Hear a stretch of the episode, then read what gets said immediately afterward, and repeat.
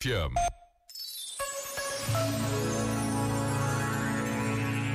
O Dia do Trabalhador merece sempre a nossa atenção, o nosso cuidado, porque é bem verdade, o trabalho dignifica a humanidade.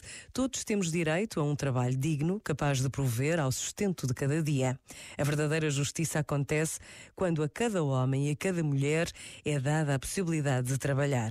Neste dia, pedir ajuda a Deus que cuide de todos nós e de um modo particular de quem procura trabalho, ajuda-nos a estarmos mais próximos uns dos outros.